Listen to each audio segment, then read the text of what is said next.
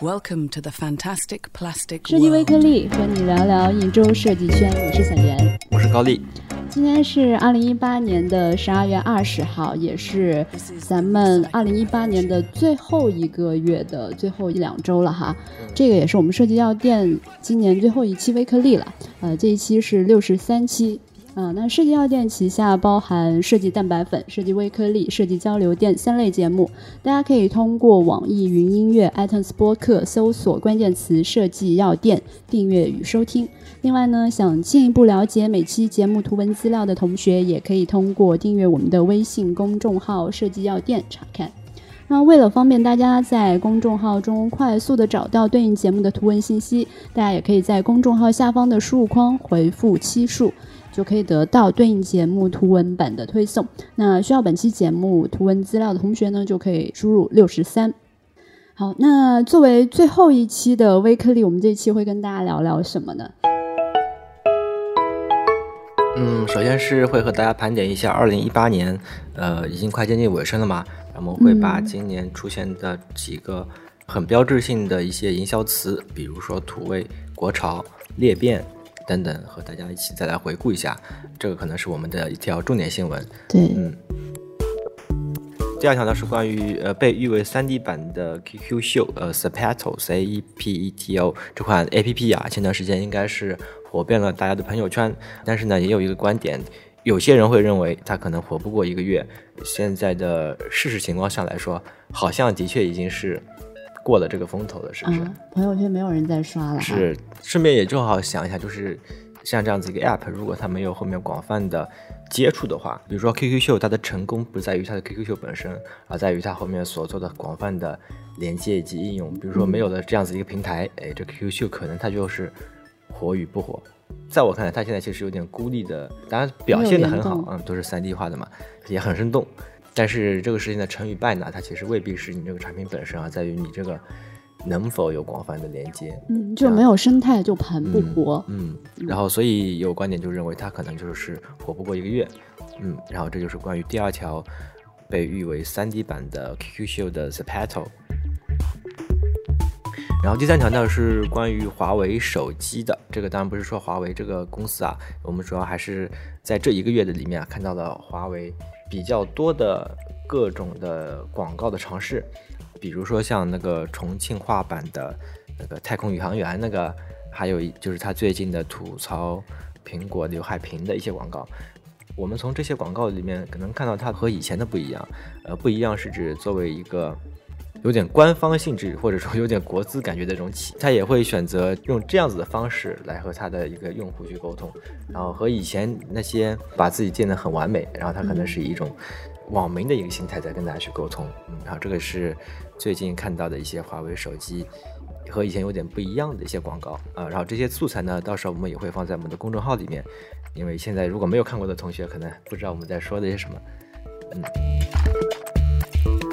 好，第四条新闻呢是关于我最近看到一个动画，其实也不是最新的，它其实第五集是在八月份的时候就出了，叫中国唱诗班的一个一个一个组织，然后他们出了现在是五集动画，看了一下内容啊，就是他们的画风啊、表达啊，还有在内容层面，我感觉它其实已经是做到了国产动画里面的，不能说顶尖吧，至少是第一梯队的一个水平，而且也打破了一些以前一些认知。动画它本来可能就是一个一个命题，在这个命题下面其实又很难的发挥，而且又是讲中国传统文化的，在这么多命题的叠加下面。以前我们可能认为啊，这个是很难做的，但是呢，这个案例让我看到了一些新的可能，然后这个可能一会儿也会顺便在第一条里面和大家一起再说一下。嗯，嗯、那第五条呢，给大家说说五 G 啊。二零一九年啊，我们都说五 G 要来了。虽然说 iPhone 在新闻里面说，他说二零一九年并没有准备好五 G 手机的发布啊，但是它的竞争对手像三星啊、华为啊、小米啊、vivo 啊这些，他们都已经宣布说是会在二零一九年推出五 G 的手机。那我们知道哈，四 G 的时代给我们带来了很多东西，像移动支付、直播、短视频、抖音这样的一个短视频生态。那五 G 这个流量是相对于四 G 是有几何型的增长的。那在二零一九年，那五 G 会给我们带来怎么样的一个新的生态？这一条会作为今天的第二条重点新闻，和大家一起来畅想一下。嗯嗯。第六条呢，是有一个色彩研究机构叫潘东，那做设计的同学应该都知道哈。然后他今年发布了二零一九年的年度色，叫做活力珊瑚色。那我们就有一个疑问，就为什么这个年度色是由潘通公司来发布的？而这个潘通公司在我们原来认为是应该就是卖色卡，或者说卖色料。那除了这些之外，他还在做一些什么？另外呢，这个年度色它是怎么被挑选出来的？然后在挑选和发布的过程中间，潘通公司是怎么给这个年度色加戏的？那它是如何继续去覆盖到？服装啊，室内设计啊，或者工业设计啊，娱乐设计啊，这样的一系列的这种消费的浪潮里面去的。那作为设计师，其实我还是蛮好奇的，所以我们就顺藤摸瓜找到了一些资料。这个在今天的第三条新闻会和大家重点分享一下。嗯，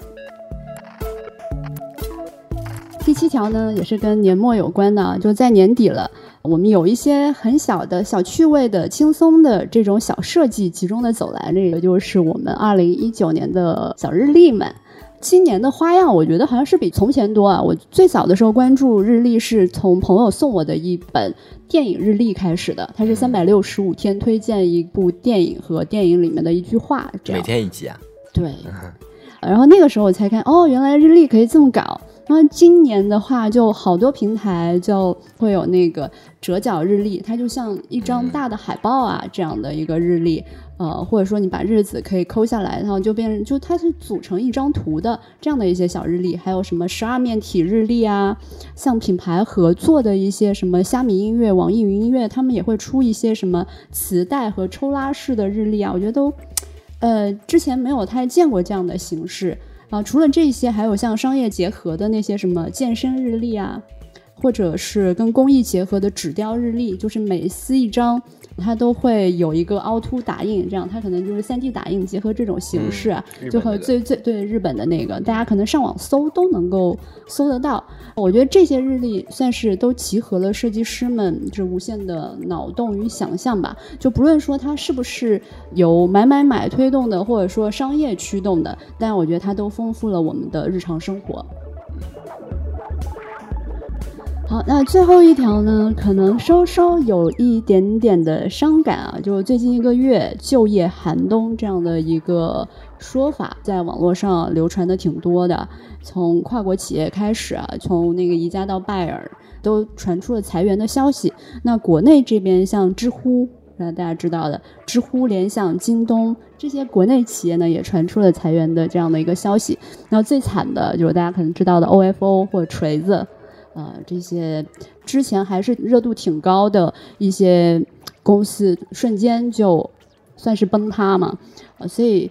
嗯，那像年终发生的这样的一些裁员，那它是属于正常的年末的这种淘汰呢，还是属于这种整体经济的结构性调整啊？那有兴趣的同学也可以在我们微信公众号，呃，这一期的图文资料下方进行留言讨论。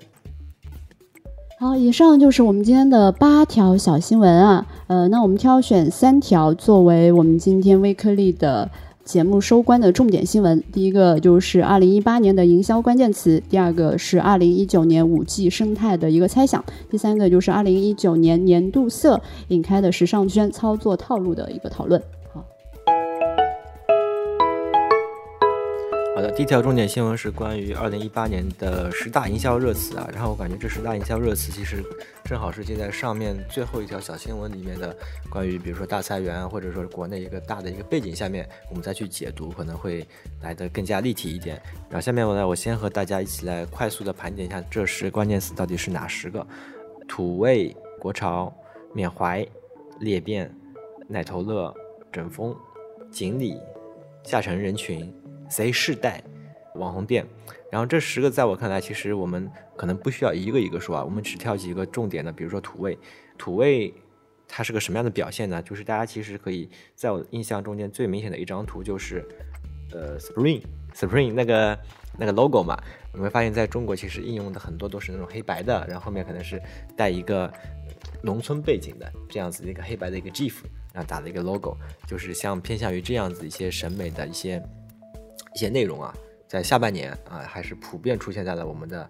朋友圈或者说社交圈在传播领域，其实有很多像这样子的一些审美，还有像社会摇喊麦小猪佩奇，上半年的小猪佩奇，对吧？都会有点这样的感觉。呃，然后土味来说，其实，呃，如果我们要结合一下环境背景来说，可能更多的是在于平台便于操作了。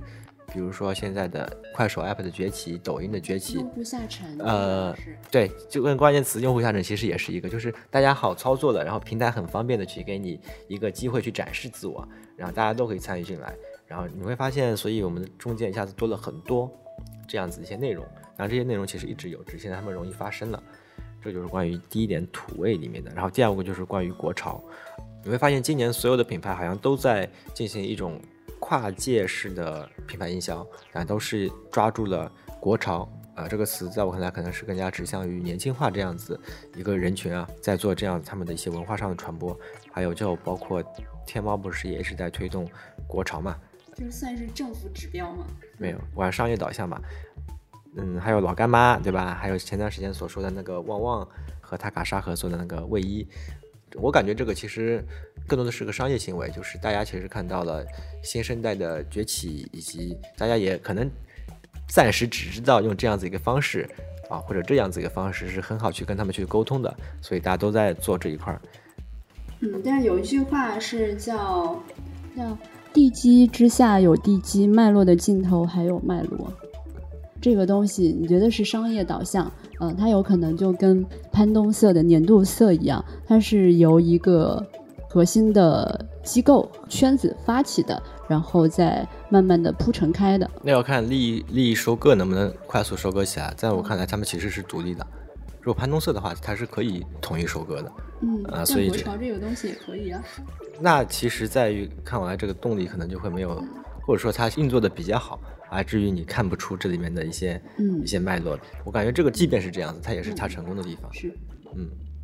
然后第三个是关于缅怀，就是你可以发现现在其实很多广告啊都在打，呃，现在的那种年轻人，就是八零后、九零后年轻时候，呃，小时候所看的这些广告。我记得那个五房斋的一个一个一个广告，就是呃什么妈妈的妈妈那时候也吃过。可能画面是配合那种八十年代的那种画面，这种感觉，那就是要让八零后、七零后这些人再消费一波。呃，就是他们有消费能力了嘛，所以叫回忆杀啊，回忆杀其实也成为了营销内容创作中间屡试不爽的一些个表现手法。所以第三个叫做缅怀，还有就是裂变，裂变就是像嗯，我们上次其实也说过新事项的一个营销课。的一个传播方式，在微信里面，虽然微信现在其实一直在赌嘛，但是在初期的时候啊，就是这个规则可能还没有建立的那么明晰的时候，还是你会发现有很多这样子的，你可以称为是爆款的这个这些东西啊出来。特别明显的是在知识付费这一个层级，你看初期了出来的都是付费嘛，网易的那个呃戏精课，还有那个新事项的读书会。还有三联周刊，对吧？他当时也是以这样的方式在做。你会发现他们其实裂变这个词怎么理解呢？裂变就是你分享出去了之后，然后我可以拿到一部分的收益，然后呢，另外一部分人他又会呃庞氏骗局。对，嗯，这个不能叫庞氏骗局，我感觉可能还还不大一样。只不过它是一种传销嘛，哎，叫传销，叫。但是某种程度上来说，它能火，反映的是。呃，在这个时代下面，其实大家还有普遍的一个焦虑感。为什么他们在知识或者说这部分的会那么敏感，或者说那么愿意去分享？当然，其中有一部分的人肯定是因为这个呃裂变的一个分享的一个利益驱动的一个机制所参与进来，这肯定是有一部分的。但是某种程度上来说，还是这个话题能够火，其实还是切中了大部分人的一个，其实还也还是年轻人这一代他们的另外一方面，就比如说对于。知识或者对于环境的一个焦虑，然后希望在这部分有个补充啊。第四第四关键词呢就是裂变。第五个奶头乐，哎，奶头乐先解释一下什么奶头乐吧。然后经济学里面有一个理论，就是经济越不景气的时代，大众其实越愿意消费娱乐内容。呃，我记得，呃，我记得当时当时有一个，反正也是花边新闻吧，好像是什么掌握了社会百分之八十资源的人啊，在某一个地方开了个会。他说：“嗯，这样不行啊！以后我们虽然传到我们这里来，贫富会越来越的差距嘛。那这情情况肯定是这样的，贫富会越来越差距。然后那怎么办呢？那就是要给给百分之八十人一个奶头，让他们继续有地方去，就是发泄呢不能叫发泄，就是娱乐嘛。嗯那就让他们能够释放一下。所以这就是奶头乐的一个定义。折射到我们现在的环境中间是什么呢？比如说抖音产品的走红，然后各种网红，你会发现越来越多。可能没有很多的实质内容啊，但可能大家都看的还是挺开心的。因为生活的便捷，大家有了很多嗯的剩余时间。那这个剩余时间应该怎么去把它消耗掉，而不会把它演变成另外的一些让其他组织担忧的事情？于是，也不是剩余时间，你如果是有很多剩余时间的话，他们可能未必会选择这样的内容。我现在可能更多的指向是这样子的内容。为什么他们会选择这样子的内容？比如说这样子的内容是指，呃，很多漂亮的小姐姐或者小哥哥，对吧？他们只是在屏幕中间可能展示一下。我不是说这个行为不好啊，我说这个现象，呃你会发现其实这是结果导向的嘛。大家呢，很多人都选择了这样子，可能更多的是来自于压力导致或者时间导致了之后，他们可能只能在他们愿意啊，就是忙过了之后啊，看一看这个这些内容，然后消遣一下。对，前两天还有个朋友跟我说，他最后的电影会不会变成那样，就是一个大屏幕上放着一个屁股。这个屁股呢在放屁，然后大家就会对着这个放屁的屁股哈哈大笑两个小时结束。嗯 嗯，但是这是一个极端的假设啊。嗯嗯真能做到那样，那也是很厉害的了。这个还是需要一定艺术表达能力的。啊，第六个就是关于整风，然后内容的政策的收紧啊，其实给互联网带来了叫一次整风运动啊，这个只是形容词啊。呃，你可以发现很多关于内容上面的审核可能会更加严格，然后各个 App 之间的一个下架或者说调整等等，其实也是频繁出现在二零一八年各种正能量啊，或者说内容导向上面的传播可能会更加加强一些。然后这个的 slogan 都是什么美好生活、记录每个人的中国梦嘛，美好生活。对，所以啊，在传播上面的一个价值观的一个把控啊，可能会比以往来的更加强烈一些。特别是我们在做创意或者做内容的时候，可能也需要更加的嗯敏感一些。嗯，第七条锦鲤在我看来可能没有什么很大可以发挥的一个空间，它可能只是一个现象，所以这部分我们就快速快速说一下就可以。第八个呢，就是下沉人群，刚才其实也已经说到了啊，更多的例子，比如说是像拼多多的火爆等等，其实呃，他们已经在下展到呃下沉人群，然后收割另外一波的人口红利啊，这样的一个现象吧。第九就是 Z 时代，Z 时代比较明显的就是，呃，像哔哩哔哩在那个美股上市，管它其实能够比较反映的是这个时代下面的一个一个缩影啊，就是九五后它其实已经变成了消费的一个主力军，已经成长起来，并且能够支撑起，比如像上市公司这样子一个体量。上次也说过嘛，奢侈品他们其实在改 logo 或者说在选择广告以及和大众沟通的时候，都选择了一种更加偏向于九零后或者九五后这种年轻人群的一种说话方式啊，这其实也是一种反应。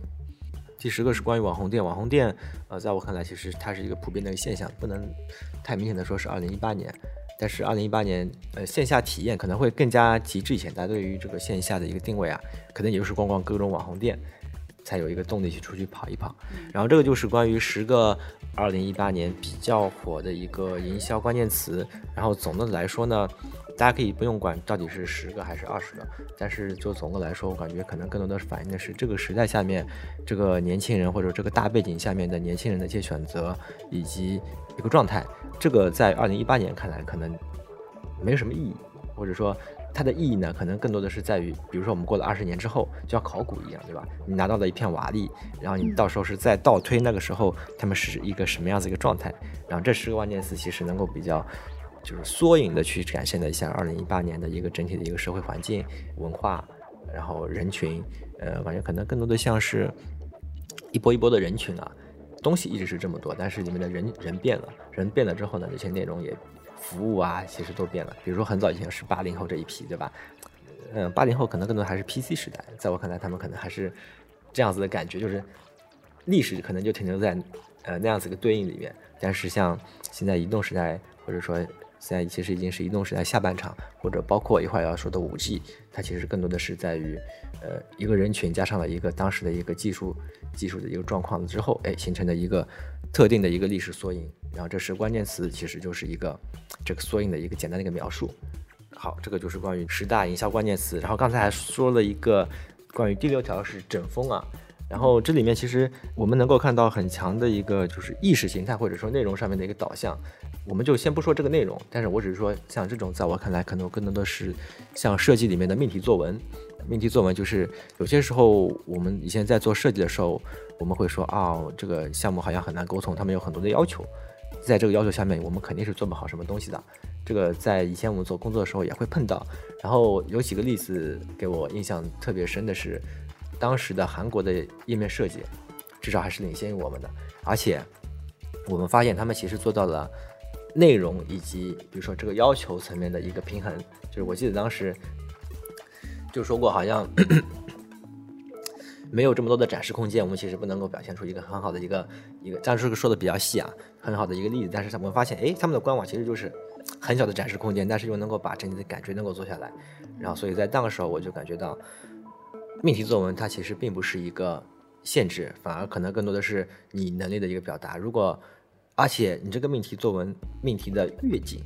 这里面你的这个价值就显得你的能力啊，其实就显得更加的凸显。比如说像电影，如果就是以前又不是说有那个漫威跟那个那个 DC 嘛，然后漫威可能是。漫威显然是个命题作文，因为它有一套世界观的一个构架在里面。你里面的拍摄的人员，他们只能按照这个世界观的构架、人物描写去做你的一些人物的一些表达。但是大家其实都知道它的人物限制在里面，但是大家依旧还会想去看这个，你导演是怎么拍的。然后感觉这个就是其实导演也很有这个冲动，哎，这个话这个题材很好，我很有想法，我感觉我可以平衡好这个矛盾，然后把这个东西做出来。其实。好的一个状态可能是更加是这样子的。然后刚才我也说到了中国唱诗班这样的一个组织，然后从难度上面来分析，它很难。一一个是，呃，它是和嘉定政府合作的，因为你从沟通的角度上来说，和政府合作肯定会有有成本嘛，那有他们有要求，而且你可以想到他们是嘉定政府，他们的内容可能还限制在嘉定政府里面的一些名人名士。你说哦，这么多限制条件在这里。我好像很难拍出来什么东西，但是我们看他们的这个动漫作品啊，我们发现哇，它其实能够平衡的很好，而且就能够把比如说中国那种古典文化，然后就这么融入进去说出来，而且你其实并不会很反感。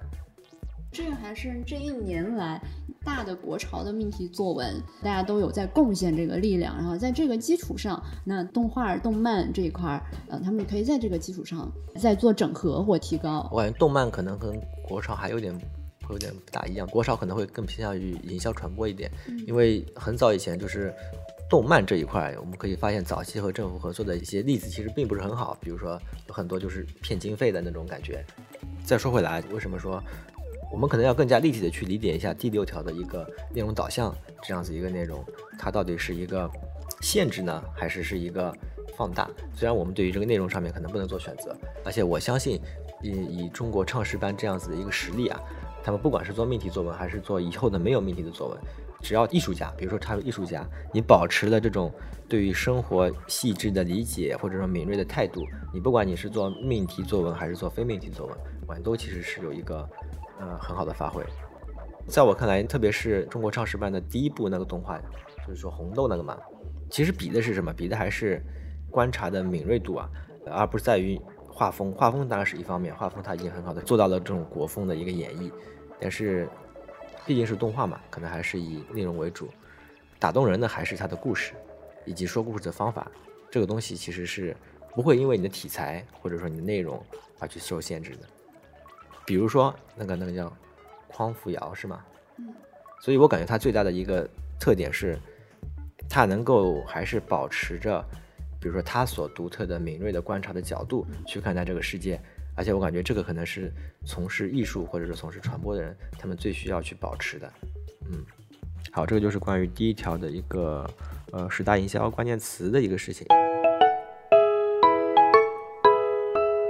那第二条我们来说说五 G 哈，就拿高丽刚才说的这个“缩影”这个词哈，我们未来二零一九年可能是五 G，那我们从现在去往回去想，那四 G 是什么样的？可能在四 G 开始的时候，我们也没有想说，嗯、它会做成什么样，但它慢慢的就出现了移动支付，出现了短视频的生态和这种直播。那五 G 它会给我们带来一个怎么样的一个想象空间？那我们所看的那些近未来的电影，比如说像《黑镜》，或者像《Her》，或者《千钧一发》，或者《西部世界》，那这些电影里面有哪一些部分，它是不是能够在五 G 这样的一个时代底下实现呢？嗯嗯，我感觉我们可以先解释一下五 G、四 G、三 G、二 G 大概是个什么样子的概念。嗯，嗯对，这边你可以补充哈。是我这边是查了三个数据嘛，就如果我们正常的这种家庭宽带带宽，它是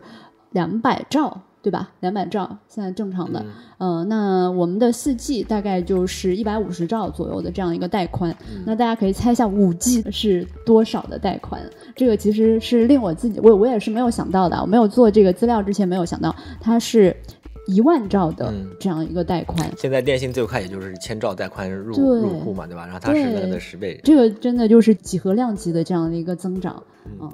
嗯，然后之前的话那就更小了。之前我在大学的时候，什么十兆带 GPS 时宽代嘛就很牛逼了，对，那是二 G 时代嘛，GPS GPRS 时代。对，呃，所以我们可以大概就简单理解来说，这个几 G 几 G 它其实就是一种速度的一个比较吧。就最早的可能是一一 G，然后后面就是二 G，我们应该都是以二 G 这样子一个 GPRS 的一个时代开始进入。嗯那时候我记得我们用动感地带，什么花五块钱买一个月五兆，啊，呃，然后那时候那个那个时候我最早还拨号上网的时候，对，那时候那个五兆嗯套餐好像是必买的，然后你去下点什么小应用啊，那就是那时候的生态啊，就是二 G 时代这样的一个生态。iPhone 四的时候，那时候经典的，反正我印象很深，那时候是联通的那个三 G，好像号称是速度比较快的嘛，啊，和国际的接轨的一个速度，那时候差不多是一两百 K，但是对于一个习惯于 GPRS 时代的我们，几 K 几 K 的一个速度来说，也已经够了。嗯，然后这个就是关于那时候我记得我那时候的呃宽带是一个 G 一个月，感觉啊好多，看视频感觉都可能都没什么问题。但是后来升到四 G 了嘛，升到四 G 的我的直观体验没有什么很强的改变，因为已经够用了嘛。然后，但是我有些时候看到我手机这个带宽，有些时候能跑到两兆多每秒、三兆多每秒，嗯然后，我发现啊，原来现在已经到这个速度了。嗯，就是这样子一个感觉啊。所以这个就是在四 G，然后对于这个几 G 几 G 中间的一个生态，其实我理解起来有分为上半场和下半场，特别是在于这个 G 与 G 的交接中间。就比如说三 G 到四 G，我们在四 G 的开头的时候，我们可能应用的还是三 G 末的一些应用，只是我们以一种更快的速度在去进行浏览。但是只有到了四 G 的下半场啊，你会发现，比如说我们看视频、上传视频、录制视频都已经成为一种常态的时候，在之后短视频这个领域的一个生态啊，它可能就成功起来了。所以这个时候大家就有可能会颠覆掉以前的一种传播方式。嗯，然后反正我记得以前我 GPRS 的时代，我看的那是 PC 更多啊，其实看的更多是论坛或者微博。文字级别的嗯啊，所以那时候的生态也是这样子的。所以你发现这个 G 越大了之后，这个生态其实有一种新的可能性在上升。所以再回过头来看，比如说微信，比如说微信它其实是属于这个时代下面的一个产物。这个时代是指呃三 G、3G 四 G 这样子时代下的，可能是它四 G 上。最早就是语音开始的，因为它应该是从文字之后的语音开始的嘛，所语音以又比文字高一级，所以它在这个时代下面，可能属于属于一个就是霸主或者领先，你可能你很难去捍卫它什么。但是呢，如果我们在一个五 G 时代下面，可能就有一个新的产品就能够撼动它的一个体验我。们都不对知道这个产品是什么，对，所以这嗯个就是我们为什么要说到这个关于 G 的一个话题啊。呃，这个可能也和我们的设计，包括我们的传播，然后我们的生活，可能都会有关系的一个一个话题。是的，就是嗯在当时我们都没有想到说，呃，抖音这样的一个短视频，它可能威胁到腾讯、微信的这样的一个社交场景。嗯，就当时是不会想，他可能会想另外一个什么子弹短信，他们在做这个东西，但其实嗯完全是那个时代的东西，他们没有办法竞争的，对，所以它是应该是另外一种形态的东西，而不是子弹短信这样的一个嗯东西。嗯，就是有了这样子一个维度之后呢，你可能对一些产品就会有一些判断。我们还可以再聊一下，比如说大家对于五 G 下面的一些畅想，就是一些应用级别的一些畅想。因为我我记得一个例子是在其实我们还我们现在还是在四 G 时代嘛，嗯然后我我们现在已经认为苹果的 iOS 的一个生态已经是很完成了，而且是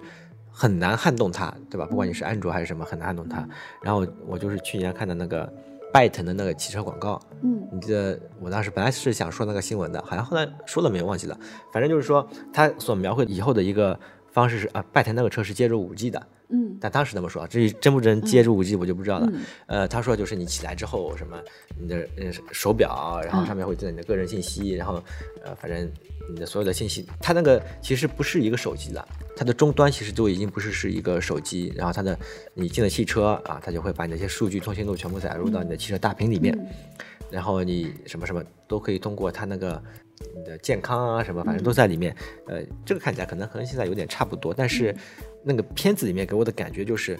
哦，以后其实这种模式在我看来，它可能是能够撼动到苹果 iOS 这样子一个一个生态体系的。因为现在其实更多的是以手机为主，虽然它的手表也在布局，呃，这个 car 汽车也在布局啊，这个 iLife 也在布局，但你会发现，其实它也关注到了这样子一个趋势啊。嗯但如果只做手机的话，在五 G 时代，我感觉它最终可能并不是以手机为载体的，是对，可能需要更大的屏幕，我不现在不知道。所以，比如说二 G、呃三 G、四 G 可能都是以手机为载体，但是五 G 的话可能就未必。比如说 VR 眼镜，对不对？反正带宽高了嘛，某个芯片往头上一吸，然后怎么一个投影，这个都都是有实现可能的。你刚才说的这个，我觉得有两个点，嗯。就是除了五 G 比相比于四 G 来说，它有就是数据量，它是有一个很大的流量的，就是除了这个一百五十兆到一万兆的这样的一个带宽之外，呃，我觉得从刚才高丽说的这个还有两个关键词，一个就是实时的反馈性，就为什么说汽车它有这样的一个布局，它可以实现怎样才能实现自动驾驶？它就是实时的这个数据，它可能是毫秒级别的这种反馈。因为如果现在数据反馈慢了，一个刹车你不可能控制在二十五米以内，对吧？呃，可能理论上可以哎，实现，就是物但实际上物联网不能实现以。后应该物联网可能会有。对对对，我觉得这个就是一个实时反馈的一个重要性，它不仅是数据流量大小这样一而且个。我再举一个小点的例子，哎，我还没说完呢。啊，你说嗯，然后另外一个就是它的一个数据上传，它可能不仅是数据流量，它是数据上传。我们现在可能只是比如说我们的呃文字数据、视频数据、语音数据，它这样在上传。那之后它可能是更广泛的一个数据上传。我们现在可能是地理位置，但是车它它就有各种实时的各种部件，它都在上传这个数据，因为你有可以有这样的一个带宽嘛，嗯，那我们任何的一个操作行为，这些都是成为一个微小的一个动作，它都是在上传到这个然后再配很大合很大的云上传和下载、嗯都非常快。我觉得这个是这样的一个景观啊，虽然我不知道会发生什么，但是它的景观就是这样的。那现在的大数据其实都不算大数据，呃，对，然后在以后的大数据再配合人工智能，那就是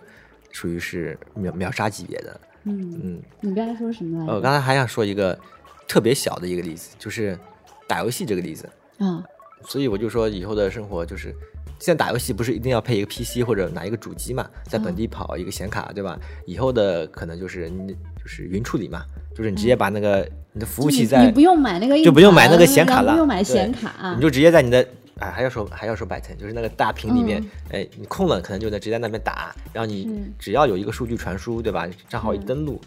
至少对于就跟自己家里硬盘比自己家里硬盘还快了，对吧？可能你就不需要 app，对你就不需要 app，反正至少是显卡打游戏这一个这一个环节，基本上就会革命掉了。嗯呃，然后你也是可以做到无时无刻无，反正任何地方都可以去以最高画质的一个东西去、嗯去进行一些游戏体验，嗯还是有很多空间在，可以想象的。嗯，是。嗯，还有在那个五 G 里面，他们还提到一个关于医疗这一块儿，啊，科幻片里面也会涉及呃涉及到，比如说躺到一个舱里面，然后它就远程有一个手术操作，或者是这个机器它可以自动进行一些呃监测，就是哪个部它可以自己找寻监测，然后进行一些手术啊这样子的，这个是一个。另外一个就是我们所有的健康数据通过之后的一些物联网的设备都被上传了之后，对于医疗来说又是一个新的一个贡献。医疗不过还要等一下传感器。对，要传传感器如果嗯上上来了之后，嗯，那自己现在。其实有些平台上面就卖很多这样的一个传感器的设备小的嘛，几百块钱几百块钱也能有，嗯，是吧？当这个东西发展的比较充分了之后，就是我们整个健康数据都能够上传了之后，那可能又是一种新的景观。嗯，嗯，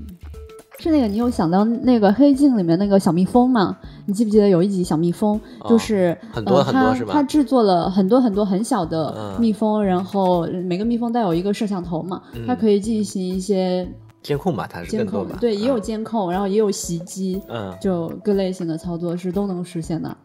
我觉得五 G 的背景下，这个完全是没有问题的。那是技术问题了，更多的是那个 小蜜蜂的技术问题技术。问题，你要这么多东西的配合操作，啊就是我们人类它有一个词，不是之前有说涌动嘛？它是有哪些有一个总控的意识去操作这些东西的？就像大雁飞成一字，大雁飞成人字，嗯，它是有大雁跟大雁之间的这个数据配合传输的。人没有去定义姿态，它只定义算法，就是你这群大雁怎么飞是最省力的。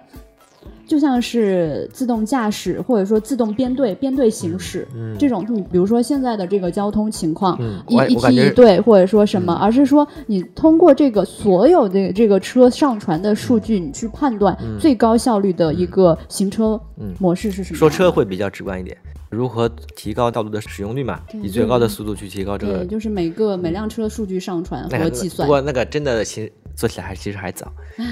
对，那可能要真的要六 G，对只能畅想一下。嗯，那马斯克那个那个隧道你看了吗？那个新闻，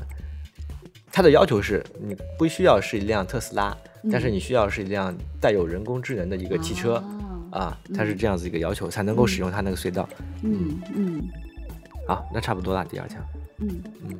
关于具体的想象，大家也可以在我们的微信公众号这期文章的图文资料下方跟我们讨论讨论关于五 G 在你的想象里面会是怎样的一个世界和生态。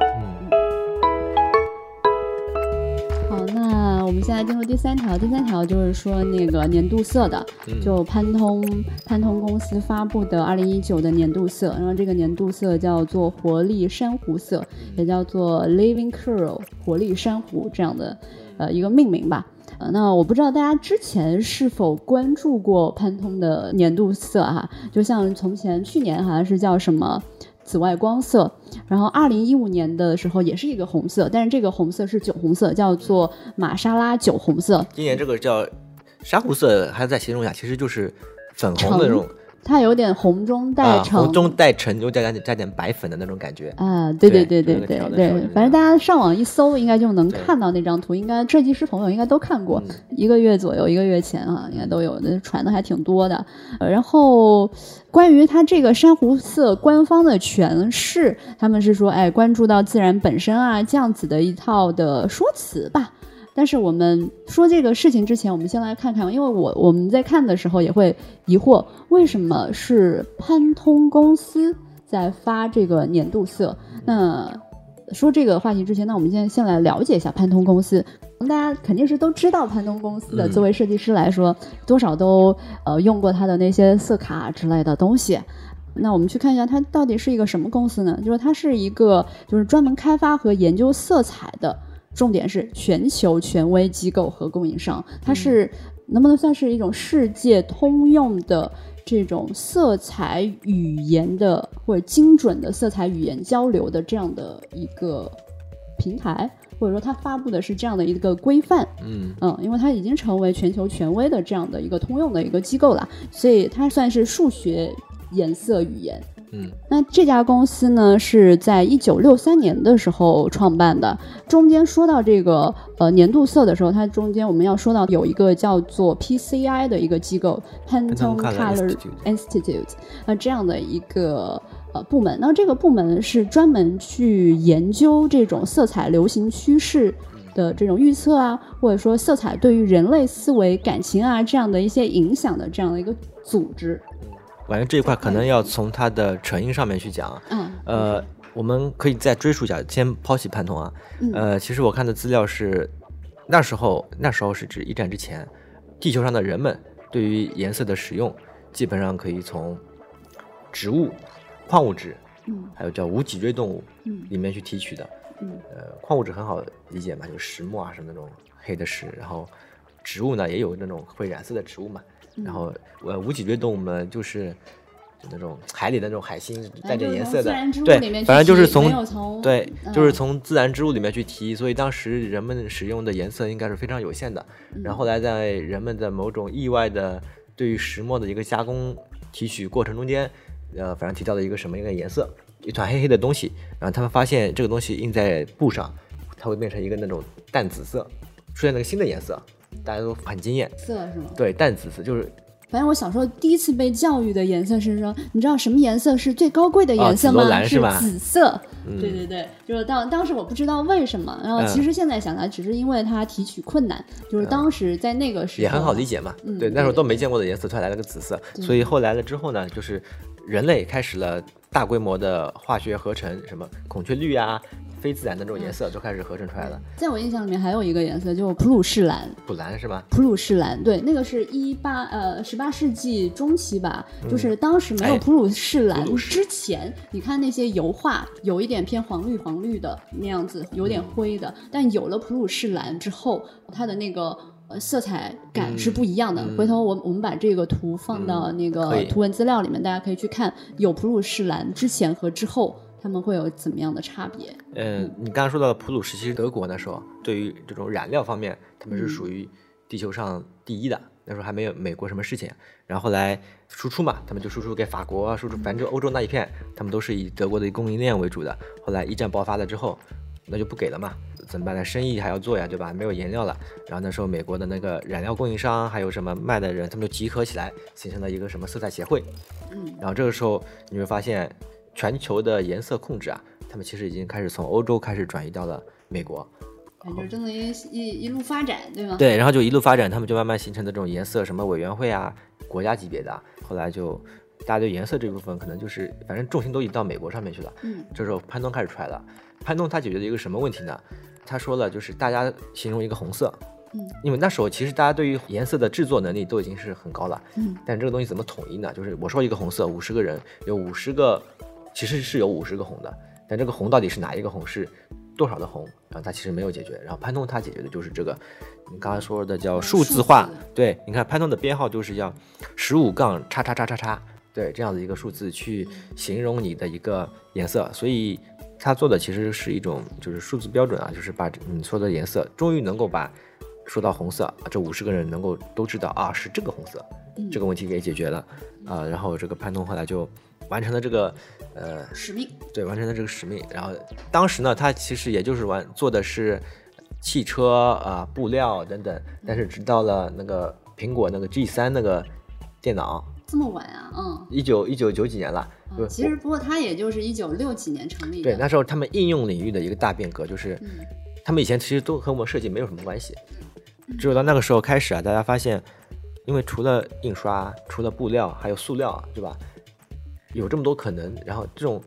苹果 G 三那个那个电脑，你有没有印象？就那彩壳的透明彩壳，哦，有印象。对，然后他说，哇、原来原来颜色对于这个消费刺激能够有这么大的一个作用之后，哦，让他们就被空前的重视起来了嘛。所以设计在那个时候才开始被加入到，可能也是另外一个大客户吧，这样子一个范畴里面。再后来发现啊问题都解决了，然后可能就没什么新的那个可以做的了。你说到这个哈，嗯我们刚才说潘东不是除了卖色卡还卖什么嘛？就嗯你刚才说的这个，其实他除了卖色卡，他还卖授权，嗯所以他的那个年收入里面好像有百分之十五还是多少，都是嗯来自于这种商业授权。那它为什么会发布这个年度色？也是因为一个是它的这个变成世界通用的这样的一个语言体系了，哎另外一个它是属于一个盈利机构，就是在这样的一个嗯授权里面，它是一个盈利机构，那它就有可能说去组织这么多时尚圈的人和设计师来共同完成一个今年的色彩命题。嗯嗯，所以就刚才说到，其实你会发现这些颜色标准被建立起来之后，它可能就没有什么事情了。之后呢，那怎么办？你还是要还要活下去啊，对吧？你不能只卖色卡，但是色卡卖挺贵的，几千块钱。呃，如果没有这些背书的话，你你是卖不到几千块钱的。就比如说啊，像这种年度色的一个一个事情，你说活力珊瑚红是吧？嗯到底是个什么颜色呢？那你就只有去买我潘通的那个色卡里面的一个，比如说某个定义，你才能知道是怎么样。所以我们在说这个年度色的时候，另外一个观点就是它到底是什么颜色啊？嗯或者说到底是不是全球最火的颜色呢？这个其实并不是重很重要的，而是在于潘通作为现在可能是最大的一个就是颜色管理机构啊，嗯它是具有营销以及影响力的，能够把它所定义的一款颜色定义成是下一阶段的一个重点。那这时候呢，厂商家哎只要合作就可以了。所以这个时候并不在于到底是活力闪红呢，还是什么什么绿啊，关键就是你只要跟潘潘通合作，嗯，然后你这个时候你是能至少能够见到这一个势头。所以潘通到后面。他们完成的一些很多的一些内容啊，你会发现它其实也是开始偏营销上面了。嗯。呃，我记得有一个例子，就是他在某一个岛上好像开了个咖啡店，嗯。他说我要来一杯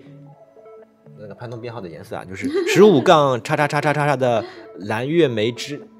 他们是不是有一个自己的旅馆，还是也是营销自己授权的一个呃咖啡厅，还是旅馆？但是那个咖啡厅是快闪形式，就开了开了几个月，可能也是营销营销为主的。嗯。但是你会发现，不管是托盘还是嗯。它的菜单就是一个色块，后面是什么什么标一个色标号。标一个色号嗯。多少钱，这个叫什么蓝月美蓝什么之类的。嗯。你会发现它有很多这样子的一些营销的内容去，嗯，我们设计师对我们设计师是目标人群嘛，嗯。我们看到这个东西哇很酷，比如说我我穿着一个潘通色的一个衣服，我感觉我也是有购买动力的，对吧？嗯就是他已经把潘通这个从一个编号啊，慢慢做到了一个文化，嗯这样再去丰富它，以及慢慢的去巩固它的这个这个这个呃品牌背书吧，可以这么去理你解。你你说这个就不得不接那那个电影，嗯，嗯，就是叫穿普拉达的女王或者啊穿普拉达的恶魔，不知道大家大家有没有看过那部电影啊？嗯。里面大概有这样的一个故事，就是女主人公安迪，就是那个谁演的大嘴，大嘴，呃，安妮海瑟薇演的那个安迪，她在里面演的是大学刚刚毕业，穿着上相对比较随意的这样一个女生，然后她就反正大概怎么搞怎么搞吧，就进了一个时尚杂志吧这样一个嗯公司，然后呢，然后他到这个公司的时候呢，他看到了这样一个景象。就是由梅姨饰演的那个主编，呃，安妮海瑟薇是主编助理嘛，然后那个主编是梅姨，嗯，安妮海瑟薇到公司的时候就看到这样一个景象，就说一堆穿着着光鲜亮丽、斗志昂扬的一群同事，就是围绕着梅姨，在两条一模一样的腰带里面，希望能够选出一条，然后整个办公室就如临大敌，就在那儿讨论这样的一件事情。安妮海瑟薇看到了之后就，不小心就失礼的发出了一个笑声，嗯，嗯所以当时梅姨就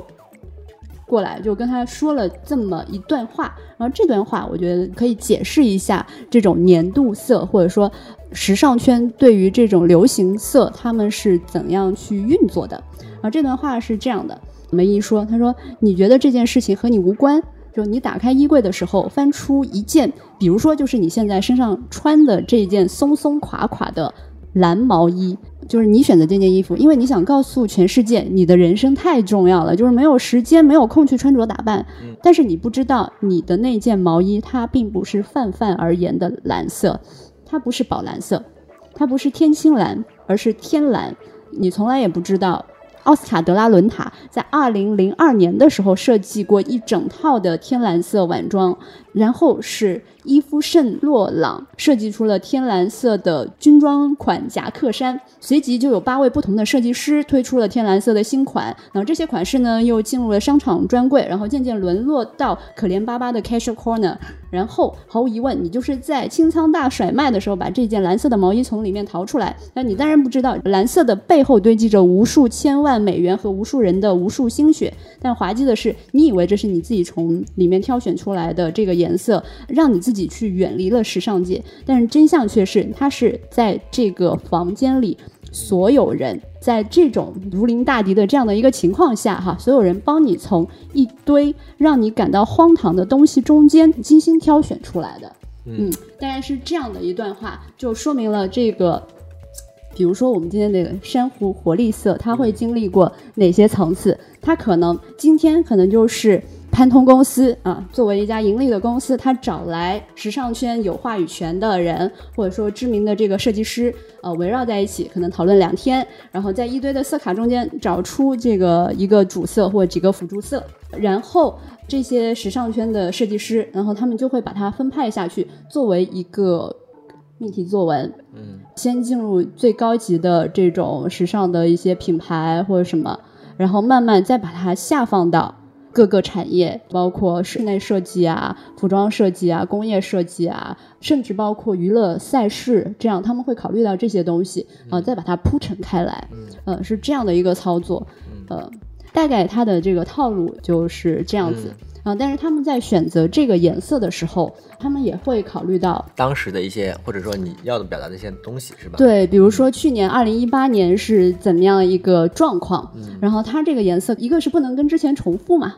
呃，或者说太接近，然后第二个去年整个世界心情是什么样，或者说状况是什么 对对对，大萧条。那今今年是不是来点活力的颜色？那或者说今年他推出的这个活力珊瑚红，他就是说他的那个这边说回他的那个主旨，他想表达的一个东西是什么？官宣或者说他们官方给出的评价就是活泼积极，肯定生命。然后它是要去带给真实与虚幻之间的连接，找到一个平衡。就是在科技的这样一个环境背景下，大家应该去关注真实的、现实的世界。但是他的这个给自己加戏的这个说法，就是说你要保护珊瑚，你要回到真实你眼前的这个真实的自然的世界，是这样的，就是不要太过多的沉溺在虚幻的科技的这样的一个世界里面。但是他这个说法是这样哈，嗯肯定是要赋予这样一个内涵的，就大家才会说、呃认可这个颜色，并且让它流行起来。就是从颜色变到大众认知的态度嘛。如果对如果颜色的话，大家都没什么感觉，对无所谓。如果你说一个态度的话啊，呃，他认可你，嗯那就那就买了。对对对嗯对。但是今年也有一个负面的评价，说这个活力珊瑚色不是那么的好应用，因为它非常的鲜亮。就比如说在服装行业，也有人说，嗯，可能黑的人穿的会更黑，白的人穿的会更白，因为它这个颜色特别的鲜亮，所以可能应用上会有什么问题或者什么之类的。嗯这个是属于后续的一些呃应用层面的对于这个颜色的一个讨论。嗯嗯，好，那这个就是活力珊瑚色，然后我们也由此可以看到年度色或者说这样的一个国际权威机构的组织怎么去运行这个年度命题啊。总的就说回那个基石之下还有基石，脉络尽头还有脉络。嗯嗯，好，那就用这句话来结尾吧。嗯。好，那本期节目就是这样，大家可以通过 iTunes 上面的博客或者网易云音乐上面搜索“设计药店”这个关键词来订阅与收听我们。当然，也欢迎大家通过公众号上面的呃图文资料或者说留言和我们去互动。那本期节目就是这样，好，拜拜。拜拜。Bienvenue au monde fantastique en plastique. Welcome to the fantastic This is Recycled Aventure. This is the Recycle